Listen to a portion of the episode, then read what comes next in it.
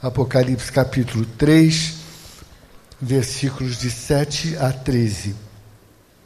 Ao anjo da igreja em Filadélfia, escreve: Estas coisas diz o Santo, o verdadeiro, aquele que tem a chave de Davi, que abre e ninguém fechará, e que fecha e ninguém abrirá.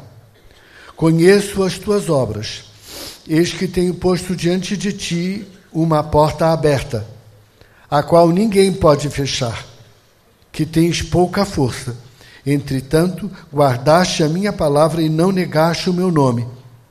Eis, farei que alguns dos que são da sinagoga de Satanás, desses que a si mesmos se declaram judeus e não são, mas mentem, eis que os farei vir e prostrar-se aos teus pés e conhecer que eu te amei. Porque guardaste a palavra da minha perseverança, também eu te guardarei da hora da provação que há de vir sobre o mundo inteiro, para experimentar os que habitam sobre a terra. Venho sem demora. Conserva o que tens, para que ninguém roube a tua coroa. Ao vencedor, faloei coluna no santuário do meu Deus, e daí jamais sairá. Gravarei também sobre ele o nome do meu Deus o nome da cidade do meu Deus, a nova Jerusalém que desce do céu, vinda da parte do meu Deus, e o meu novo nome. Quem tem ouvidos, ouça o que o Espírito diz às igrejas. A igreja, o meu tema é a porta aberta da igreja. A igreja está bem, ela está mais ou menos, e ela também está muito mal. Mas o Espírito Santo abre uma porta de oportunidade para contrapor-se às que nem sempre têm estado abertas. Quero fazer uma introdução rápida dizendo que a expressão chave desse texto para mim é: Eu conheço as tuas obras. Às vezes, quando eu quero informar a Deus sobre algumas coisas, Ele fala para mim: para com isso. Você está me atrapalhando. Eu sou Deus e tenho uma larga experiência no ofício. Então não precisa ficar me fazendo sugestões nem me dando ordens. Trata tu de me obedecer, porque o resto eu dou conta. Eu não sei se você alguma vez se surpreendeu dizendo a Deus o que ele deve fazer. Isso está em moda no cristianismo moderno, na prática dele, como se Deus precisasse da nossa intervenção ou assessoria para alguma coisa. E às vezes Deus me dá uma puxada de orelhas sobre isso, dizendo: sai da frente, você não está me ajudando nada, você só está me atrapalhando. Eu conheço as tuas obras. Quem está dizendo isso, segundo a descrição da própria palavra, é o santo, é o verdadeiro, é o que tem a chave da porta, como foi tão, tão bem exposto por Ebenezer ontem. Eu, ele o abriu e declara que esta porta que ele abriu, quando também eu sou a porta das ovelhas, ninguém haverá de fechá-la, ou fechará, e ninguém conseguirá abri-la. Fundamentalmente, o que o versículo 8 da proposta fundamental da palavra diz é: Eis que eu tenho posto diante de ti uma porta aberta e que ninguém poderá fechar. Quanto tempo vai ficar aberta, eu não sei ele não explicitou. Mas ele só disse que abre e ninguém fecha, e que quando fecha, ninguém abre. Ninguém poderá fechar. Eu conheço as tuas obras. Toda a nossa perspectiva de análise de nós mesmos e dos seres humanos é sempre subjetiva porque ela é feita de fora para dentro.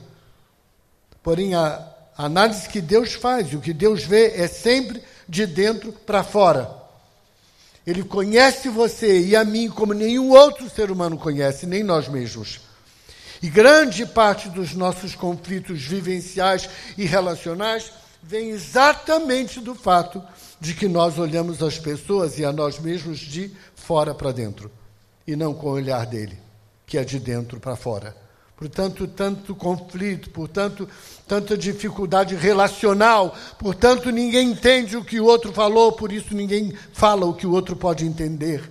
Porque nossa percepção é subjetiva, é de fora para dentro, é do que vemos que pensamos e chegamos à conclusão do que as pessoas são. Deus não. Ele vê de dentro para fora e dessa forma concebe sua concepção sobre nós. E ao dizer eu conheço as tuas obras, ele diz para esta igreja: vocês têm pouca força. Isso é o que vale dizer, vocês são fracos. Entretanto, e aí vem uma aula da graça. Entretanto, apesar de conhecer tudo e saber que vocês têm pouca força e que são fracos, eu queria dizer também que vocês têm guardado a minha palavra e que vocês nunca negaram o meu nome. Talvez isso pode ser uma palavra rema para alguém que está aqui hoje. Eu sei que você é fraco. Eu sei que você tem muito pouca força. Mas eu sei também da sinceridade do seu coração para comigo, que não me negastes e tens guardado o meu nome.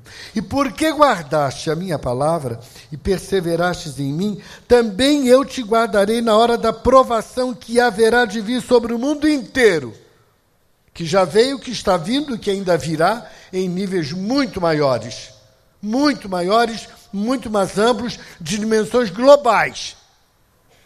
Entretanto, conhecerão, eu te guardarei na hora da provação que haverá de vir sobre o mundo inteiro e conhecerão que eu te amei. Ontem, quando vim abraçar o Ed no final da conferência, eu estava emocionado, porque disse Ed, para um homem que é pastor há mais de 50 anos e que já viu, de certa forma, na proporção da sua contemporaneidade, tudo que era tipo de igreja e de tempo de igreja. É um consolo, é uma esperança enorme ver um profeta novo, um brasileiro, falando com uma mente cultural comprometida. E é maravilhoso poder entregar o facho para os que vêm vindo, confiantemente de que tem tudo para fazer mais e melhor do que a minha geração de um pastor que está fora de moda fez. E isso é profundamente encorajador para mim. Questionado às vezes pelo fato de estar dizendo que estou saindo do palco para a plateia, algumas pessoas logo vêm com esse tipo de pergunta: está desiludido? Eu digo: não. Só não estou mais iludido. E creio que há tempo para todo propósito. E o propósito agora é escrever e gastar a vida com pessoas e me ocupar menos com as coisas. Eu venho sem demora, diz o Senhor, uma palavra de dimensão eterna. Para ele, um dia é igual a mil anos, e mil anos igual a um dia. Às vezes as pessoas nos fazem perguntas tipo: Você crê que Jesus já está voltando? Está voltando desde sempre. Só que ele vive fora do tempo e fora do espaço. Por isso, eu, se fosse você, levava a sério a possibilidade de que ele viesse ainda hoje. Né? Porque nós não sabemos. Graças a Deus, a Bíblia diz daquele dia, e ora, ninguém sabe. Naquela ocasião que foi dito, nem eu. Mas não se esqueça que ele disse isso ainda na carne. E hoje, ressurreto, ele sabe. E não virá nem antes, nem depois e não estará à mercê de vaticínios humanos, ou da igreja ou de fora dela. Virá no tempo certo, na plenitude dos tempos. Trate de viver bem o dia de hoje. Conserva o que tens, para que ninguém tome a tua coroa. Queria pontuar, ah, isso é uma introdução, eu queria pontuar de três formas: as marcas do que nós fomos as evidências daquilo que nos tornamos e um vislumbre profético do que ainda seremos. As marcas do que fomos, as evidências daquilo que nos tornamos e a, um vislumbre profético do que ainda haveremos de ser. Nós tínhamos uma identidade claramente definida. Sabíamos quem éramos e o que havíamos sido chamados a fazer.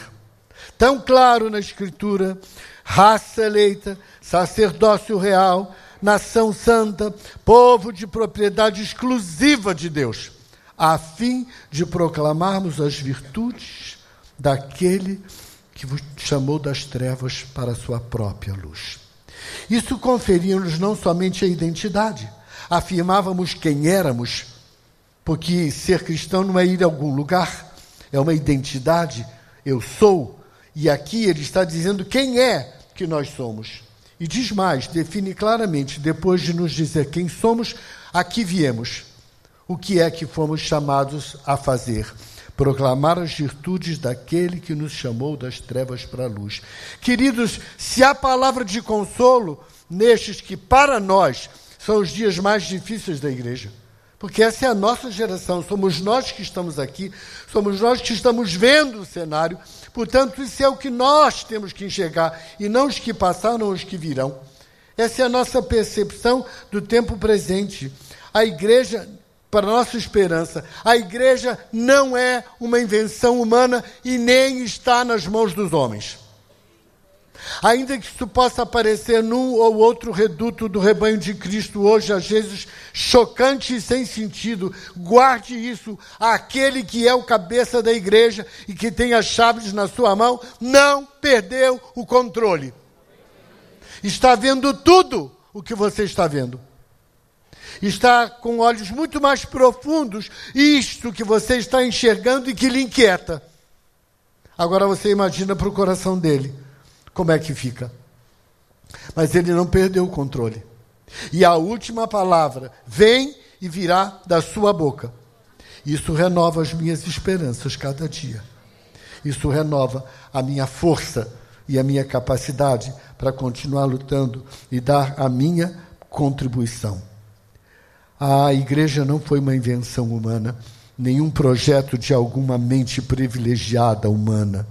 Uh, nós vivíamos um estilo de vida único. Estou pensando em quem éramos e quais serão as marcas daquilo que nós somos. Nós vivíamos um estilo de vida único e o mundo não conseguia resistir à força desta vivência. Aquele texto lá de Atos 2, 42, 47, que nós sabemos de cor e salteado. Eu não tenho tempo para ler todos os textos, mas eles viviam juntos, tinham tudo em comum partilhavam a vida, os dons, os bens, partilhavam as dores, partilhavam as necessidades. Numa época de multiplicidade religiosa, nenhum outro sermão teria tido a força do estilo e da qualidade de vida que os cristãos primitivos tiveram. Nenhum outro apelo evangelístico mais nobre teria o poder de quebrar os paradigmas das mentes daquele tempo ao constatar: este povo vive aquilo que fala. Há coerência entre aquilo que eles falam com a boca e entre aquilo que eles vivem com a vida. Este foi, é e será a técnica mais profunda, mais conturbadora de se evangelizar do que qualquer sermão ou do que qualquer prédica só daqui. Isso é o que nós éramos, um povo que estabelecia uma coerência virtual, plena, entre o que falava e entre aquilo que vivia. O povo anda cheio de escutar e fraco de ver. E isso é talvez um dos problemas que eu vou abordar no terceiro ponto. Nós tínhamos consciência de uma tarefa única, particular e exclusiva, a ninguém mais confiada. A igreja está mal, a igreja está ferida, a igreja tem decepcionado gerações múltiplas, mas nenhum outro organismo na terra tem a autoridade para fazer o que ela foi chamada a fazer. Não tenhamos dúvidas sobre isso. Ninguém mais tem autoridade de se levantar em nome dele, na autoridade do seu nome, para proclamar a boa nova do Evangelho. Só a igreja. A igreja que é você e a igreja que sou eu. Indo era a tarefa, não convidando ao povo que viesse, mas indo ao encontro do povo, sendo uma comunidade peregrina, sendo uma comunidade que se tornasse um ambiente de perdão e festa, uma comunidade que poderia ser chamada a comunidade da esperança. E ele disse que nós nos tornaríamos isso real fazendo discípulos e não prosélitos. Prosélito é aquele que segue um sistema de crenças. Discípulos são aqueles que seguem um homem divino, ressurreto, vivo. Há uma diferença radical entre seguir e sistematizar a vida com base em crenças, que afinal de contas todos têm de alguma maneira. Por que, que eu vou ter que dizer que as minhas crenças são as melhores? Para eles, as deles têm o mesmo nível de profundidade. Mas quando eu sigo alguém e digo, venha comigo, ver quem é este a quem eu sigo, você entrou no terreno da fé e não da religiosidade. E o que nós recebemos como ordem foi essa: façam discípulos e não prosélitos. Porém, por que, que o discipulado ah, às vezes está na moda, às vezes não está na moda? Porque ele custa a vida. Ele não é a ideia do momento. Ele não é a moda do último grito, que nessa época de descarte contínuo está sempre atraindo muitos, porque é rápido, é agora, de acordo com a mentalidade deste tempo presente, uma coisa que se faz rápido, com grande produtividade, a ponto de quando nós nos encontramos, às vezes até em grupos de pastores, a disputa é quantos batizou? Mas nunca se pergunta quantos perdeu. Porque seria vergonhoso saber que o que é mal ganho, logo se perde. Entretanto, nós precisamos entender que o foco central da vida da igreja é fazer discípulos. Que qualquer projeto, por mais relevante que seja, não poderá ser de êxito permanente se não levar a sério a única coisa que ele mandou que fizéssemos. Mateus 28 pega o Senhor prestes a subir aos céus. E ele chama ali o seu grupinho para bem perto e diz: Olha, se você não guardou mais nada do que eu disse, guarde agora. Vocês vão e façam discípulos de todas as nações, batizando-os em nome do Pai, Filho e Espírito Santo. Eu estarei convosco com vocês, como eu estarei com vocês para sempre. Discipulado é um trabalho artesanal. Discípulos não se produzem em massa. Discípulos são um projeto pessoal que a gente leva a vida inteira para fazer.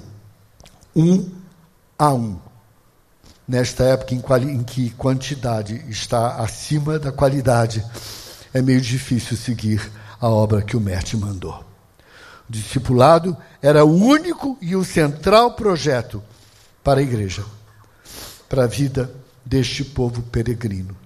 Se falharmos nisso, por maior uh, êxito que tenhamos tido em outras áreas, teremos perdido o foco daquilo que o Senhor nos chamou a fazer. Quero fazer uma observação muito respeitosa a ministérios como, por exemplo, o ministério eh, que temos hoje em diversas áreas, o CRAU trabalhando com finanças, o Casados para Sempre, trabalhando com famílias em crise, uma série de outros ministérios que temos com solteiros adultos. Graças a Deus por todos eles. Mas sabe por que, que Deus teve que levantar tudo isso? Porque a gente não fez o que devia fazer. Se nós tivéssemos um projeto sério de discipulado, que quando uma pessoa é convertida, ela vem e vai se gastar anos com ela, nós não precisávamos desses ministérios. Elas teriam aprendido ali como é que se é um casal bem-sucedido, como se é uma família bem-sucedida. Eles teriam que botar as dimensões da sua afetividade em ordem, eles teriam que entender que eles foram salvos não para si mesmos, mas para serem instrumentos de Deus na vida de outros. Eles teriam que entender que não tem esse negócio que esse é missionário e o outro não é, porque todos somos.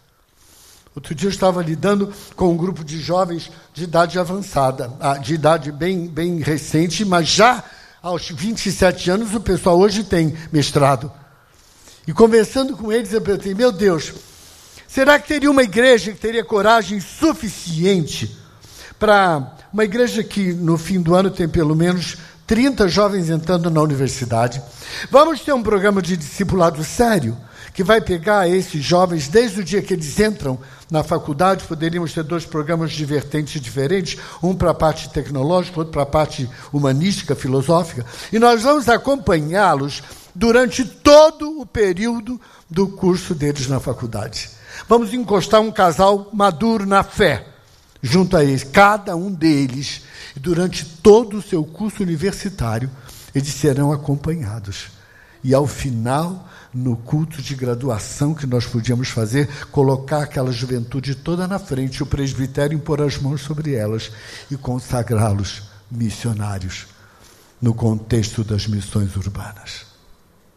Não custa dinheiro, custa visão, percepção Ninguém seguraria uma igreja que anualmente soltasse 20 ou 30 missionários ordenados, médico, advogado, empresário, militar, de todas as áreas profissionais. Assim poderíamos influenciar a necessidade dos nossos dias. Mas a gente é capaz de levantar até o último recurso para mandar alguém para a África, e eu sou totalmente a favor. A gente é capaz de reunir todos os recursos para mandar para uma igreja sofredora, e eu sou totalmente a favor mas nós esquecemos de olhar o lugar onde estamos. E a pleia de missionária que a cidade onde vivemos se constitui. Tínhamos que fazer aquelas coisas sem desistir destas. Discipulado continua a ser o projeto central da igreja. Ah, as evidências do que nos tornamos.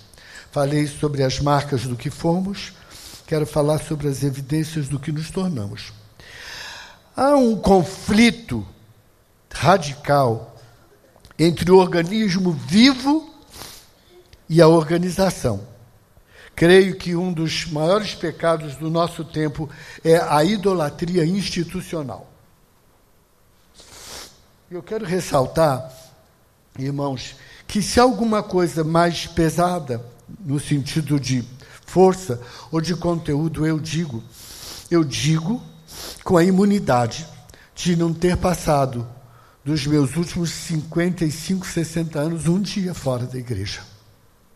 Totalmente comprometido. Gastei a adolescência, gastei a juventude, gastei a maturidade, estou gastando a velhice. Portanto, eu não sou alguém que está do lado de fora apedrejando, porque eu sou a igreja. Toda referência crítica, no sentido analítico, que faço sobre a mesma tem a ver com a minha própria responsabilidade diante disso tudo, porque você não pode nem elogiar, nem criticar de qualquer dimensão a igreja sem estar falando de si mesmo, porque a igreja é o que nós somos.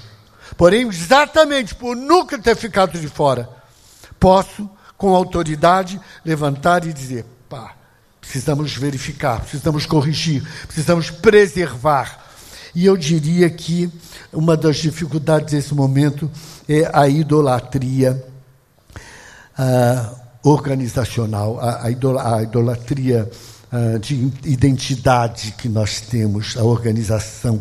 É uma idolatria quase doente, irmãos, que passa a ser não mais um meio, tornando-se, em muitos casos, um fim em si mesma.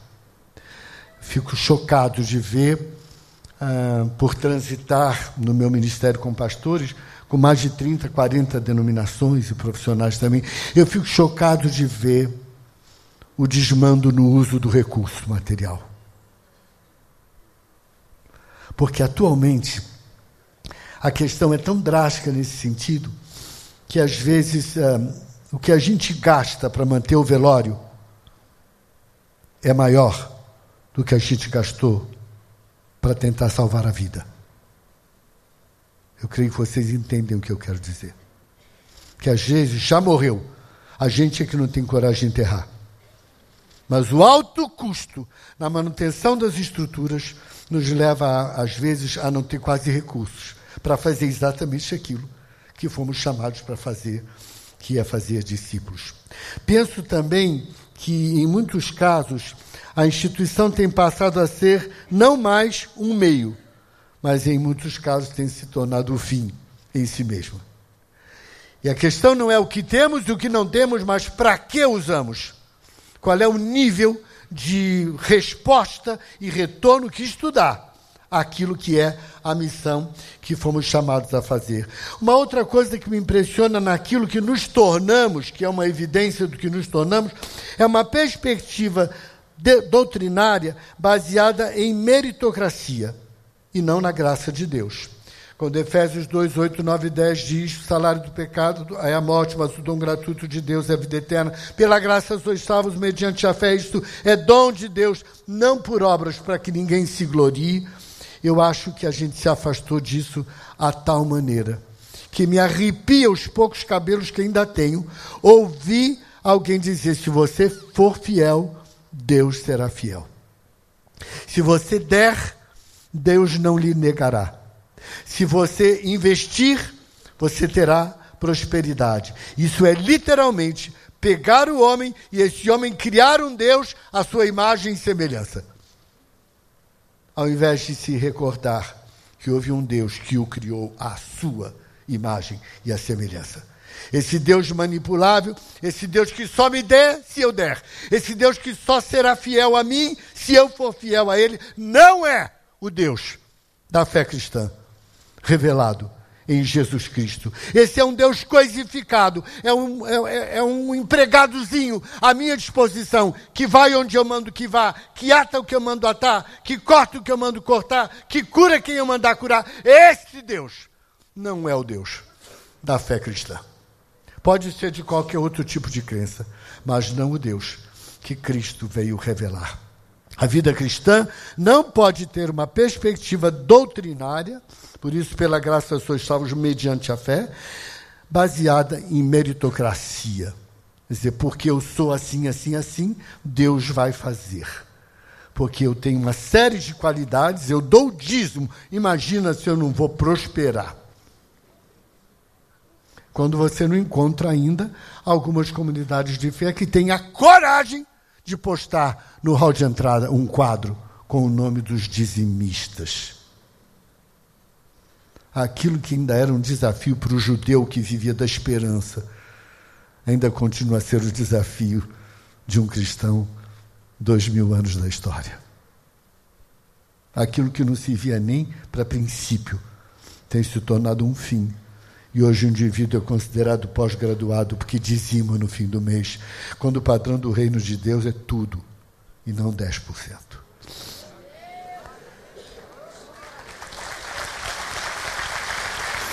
Ainda dentro, ainda dentro das evidências do que nos tornamos, o choque agudo entre fé e religiosidade. Isso compromete drasticamente a nossa identidade. Eu gosto muito de observar. Eu tenho muitos amigos não cristãos. E aprofundo minha amizade e meu relacionamento com eles. Saio junto, trago em casa, vou jantar na casa deles Procuro ao máximo estar perto. E a gente ouve o que a gente não queria ouvir. Eu presto muita atenção quando eu estou do lado esquerdo, porque do direito eu não escuto mais. Mas então sempre viro que é para ficar atento, né? não pode ser assim, tem que ser assim. Né? E aí eu fico quieto, só ouvindo e coletando, né? É na fila do mercado, é na fila do banco, Uh, eu almoço no restaurante que o almoço é dois reais. Não é por falta de recurso, não. É porque eu moro sozinho, desde que minha esposa faleceu há 16 anos, e é bom comer com oito pessoas, né? A mesa. Uma comida bem feita, ainda por dois reais, está ótimo, né? A uma quadra e meia da casa. Então, nunca, eu nunca falo que sou pastor, quem é não precisa dizer. Nunca falo de religião, nada disso. Eu só quero ouvir. E eu estou lá e fico escutando. Mas essa pastorada é uma vergonha, né? Eu... Se eu der um sinal, eles me botam para fora da mesa. Mas que absurdo. Hoje, essa história da televisão aí está o tempo todo com algum pastor falando, tem lados bons e lados maus. E um deles é que o povo ouve e observa. Mas você viu aquela Bíblia que estava vendendo por mil reais? E tinha que telefonar em 10 minutos, senão perdia a fila. E eu. A minha, minha disciplina é não poder falar nada. Mas eu vou ouvindo, eu vou coletando as histórias. Meus irmãos, com perdão da má palavra, dá medo, porque está gravando. Em algum contexto, igreja tem se tornado um tempo pornográfico. No sentido correto, de uma coisa não desejável de má reputação. Pastor, então, nem se fala. Tem alguns bancos que não recebem, uh, tem uma direção correta de não dar uh, empréstimos a pastores. Já vi isso em dois deles. Isso não nos leve a mal, mas a orientação que nós temos é que se for pastor, o processo tem que ser mais sério. Ora, eu sou de um tempo que quando falavam assim, é crente, todo mundo dizia, isso é padrão de respeitabilidade. Quando falava é um pastor, é um pastor. Era uma reverência, era um respeito. Não sei se era sincero, mas era um pouco melhor do que hoje. Então eu não falo nada. Eu vou ceivando a ovelha, vou dando a graminha, vou, vai chegar a minha hora. Né? Mas não falo. Porque, infelizmente, vivemos um choque agudo entre fé e religiosidade. Se eu endividasse, ser um cristão é fazer isso, aquilo, frequentar tais dias, tais horas, tá? Na hora tal, na hora tal, na hora tal, vai, porque você vai conseguir. E aí o indivíduo se afasta da cerne da mensagem do Evangelho. Aquele que está em Cristo é nova criatura. As coisas velhas passaram e tudo se fez de novo. E ainda pensa que é este grupo, aquele grupo, aquele grupo é que é o caminho e não Jesus. Isso é um prejuízo grave para os nossos dias. A hora está indo, a minha auxiliar me deu dez minutos para terminar. O vislumbre profético do que ainda veremos de ser. Eu disse as marcas do que fomos, as evidências do que estamos sendo, e agora o vislumbre profético do que ainda veremos de ser. Precisamos de um resgate de uma identidade verdadeira. O que é ser igreja? É ser uma comunidade adoradora de Deus e serva dos homens em seu nome. Curtinho assim, simples assim. Uma identidade adoradora de Deus e serva dos homens em seu nome. Sua glória não combina com ombros humanos. Igreja não é um lugar onde se vai, mas uma essência de vida que se vive uma identidade que se recebe por obra da graça. O verdadeiro do culto é a vida, não uma reunião que tem princípio, meio e fim, uma ou duas vezes por semana. O verdadeiro culto não é um conjunto de crenças, não é uma sucessão de ritos, mas é um estilo de vida inspirado e embasado nele e para ele que é o Cristo vivo. Isto é o culto. O culto é vivo. Ele não termina. Ele começa no dia que você nasceu para Cristo e vai encerrar na presença dele o dia que você for. O culto é a vida 24 horas por dia. É preciso resgatar urgentemente a simbologia das bacias e das toalhas para expressar a condição de servos, ao invés de disputarmos títulos hierarquias e funções que alimentam o nosso ego e as nossas vaidades pessoais. É também urgente relativar o acúmulo de bens materiais. A igreja é a instituição que representa e concentra um dos mais elevados índices de recursos financeiros, eh, patrimoniais e humanos na face da terra. É constrangedor afirmar isso no momento dos alarmantes conflitos sociais que o mundo está vivendo, mas a igreja é uma das instituições mais ricas, materialmente falando, em termos de recursos humanos, na face da terra. E isso é um grande problema para nós. É muito triste constatar que estes mesmos recursos acabam por ser geridos de forma a manter o que somos e o que temos, sobrando muito pouco para investir naquilo que deveríamos ser e daquilo que deveríamos fazer. Deus tenha misericórdia de mim e de nós. Temos que nos desfazer de tudo aquilo que não for utilizado para os fins propostos e adequados. Temos que nos desfazer de tudo que ingessa a nossa vocação missional e acaba por consumir, por sua perpetuação, os já parcos recursos existentes para a efetiva execução da missão a nós confiadas. Na verdade, nós não precisamos ser donos de nada e sim viabilizar com sabedoria o que o Senhor nos coloca nas mãos. É infindável, infindável, imensurável o número de eh, espaços utilizados hoje pela igreja que permanece a semana inteira fechado. Se fosse minimizar pela relação custo-benefício, já tinha enterrado. Enquanto ao redor da comunidade onde estamos colocados em nome de Deus para ser servos dela, há um número de carências exacerbadas que não tem como suprir. Infelizmente o tempo não dá, tinha muitas histórias a contar sobre isso aqui. Acho que a igreja que tiver a coragem de fazer uma pesquisa na área onde ela está inserida vai ficar surpresa com que é o que o, o que o povo diz que precisa. Uma igreja lá, acho que é o pessoal lá de Moça Bonita, se não me engano, que já esteve aqui conosco. Estava com um terreno lá, não sei quantos anos, parado, parado, nada. Não sabe o que vão fazer, não tem projeto. Fizeram uma pesquisa de campo. E sabe o que o pessoal disse que precisava? Lugar para ver lá os seus mortos. Não tinha. Construir uma capela naquele terreno, construiu duas, construiu cinco.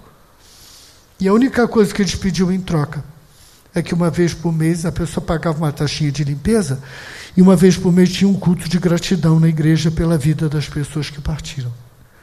Eles, num ano, batizaram 150 novos convertidos como base nisso. E tiveram que comprar mais um terreno. E já construíram mais cinco. Fica uma boa sugestão para você. Né? Não sei se você tem essa vocação para o ministério funerário, mas. Precisamos equacionar tudo o que conquistamos de bom. Guardem isso. Precisamos equacionar tudo o que conquistamos de bom e útil do ponto de vista didático tecnológico e operacional para o foco essencial da nossa razão de ser, alcançar pessoas com a boa nova do Evangelho e capacitá-las para alcançar outros.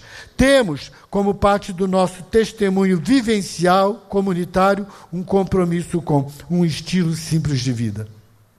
Não posso ser um cristão que, ainda que tenha muito, viva na base da ostentação, do desperdício isso é um pecado na atual situação que o mundo vive. Desperdiçar e jogar fora. Porque nós não somos donos de nada. Qualquer coisa que tenhamos foi pela graça. Promovendo ações concretas de justiça e paz, conforme preconizadas pelo rei e pelo reino. Atuando diligentemente no sentido de denunciar toda e qualquer ação que afaste ou marginalize a pessoa humana das condições de vida que alienam essa pessoa do projeto para o qual Deus a criou. Temos que comprometer-nos em ser parte efetiva de uma célula do corpo de Cristo, pois esse é o plano do cabeça da igreja, uma vez que a fé cristã é eminentemente relacional, sendo impossível ser um cristão sozinho, pois uma brasa fora do braseiro tem vida curta e logo apaga. apaga. Sou totalmente a favor da igreja. Não acredito no cristianismo que diz eu não vou a lugar nenhum. Eu só creio é que devíamos ter um pouco mais de discernimento sobre aonde ir. Quero recordar com vocês, vou deixar uma tarefa para vocês. Leiam João 17, a oração sacerdotal. Pai, eu não peço que os tires do mundo, mas sim que os guardes do mal. O mundo, costumeiramente, especialmente no meio dos pastores, eu ouço dizer: ninguém quer saber de nada, o coração do povo está endurecido. Não é verdade. Não é verdade, irmãos. Esse velho pastor está dizendo que nunca viu tanta fome e tanto desejo de ouvir. É no bar, é na rua, é no ônibus, em qualquer lugar que eu começo a falar sobre Cristo, as pessoas dizem: nunca tinha ouvido assim, fala mais. Agora, se você quer promover a sua igreja, se você quer dar uma cesta básica em troca da ida na escola dominical, cale a boca e não faça nada. Que é melhor não fazer nada do que fazer o que não deve. Mas se você tem um Cristo vivo dentro de você, que você não consegue aprisionar, porque ele não fica contido dentro de você e sai para fora, abra sua boca. Tem amigos não cristãos, não disse comunhão espiritual com eles, porque é impossível tem amigos não cristãos, receba-os na sua casa, evangelize o tempo todo e, se for necessário, abra a boca. Você vai ver que o coração do mundo não está endurecido.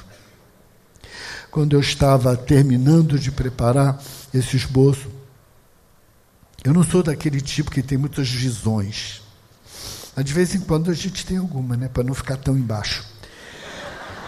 Ah, Estava emocionado. Eu sou um estudioso da música popular brasileira. Fiquem tranquilos que eu não vou cantar dessa vez. A gripe me ajudou. É, mas eu queria terminar. Enquanto estava concluindo a mensagem, me veio assim aquela imagem do nosso famoso Cristo Redentor. E Jesus de pé no Corcovado, encostado assim no Cristo e olhando a cidade e chorando convulsivamente. Me lembrei daquela contemplação dele sobre Jerusalém, né? ao ver a dor do povo. Não estava mandando ninguém para o inferno. Estava chorando que dizia: Eu queria todos vocês comigo. E aí me veio à memória um profeta do povo. Para mim, os cantores e os compositores são profetas do povo me ajudem, que está difícil parto de sair o meu livro sobre vertentes do reino de Deus na música popular brasileira. Mas eu me lembrei de uma música do Francisco Buarque de Holanda, o nosso Chico Buarque. E é com a letra dele que eu queria concluir. Tem certos dias em que eu penso em minha gente e sinto assim todo o meu peito se apertar. Porque parece que acontece de repente, feito um desejo de eu viver, sem me notar. Igual a como quando eu passo no subúrbio, eu muito bem, vindo de trem de algum lugar. E aí me dá uma inveja dessa gente, que vai em frente sem nem ter com quem contar. São casas simples, com cadeiras na calçada e na, cal na fachada, escrito em cima que é um lar. Pela varanda, flores tristes e baldias, como alegria que não tem onde encostar. E aí me dá uma tristeza no meu peito feito um despeito de eu não ter como lutar. E eu, que não creio, peço a Deus por minha gente. É gente humilde. Que vontade de chorar.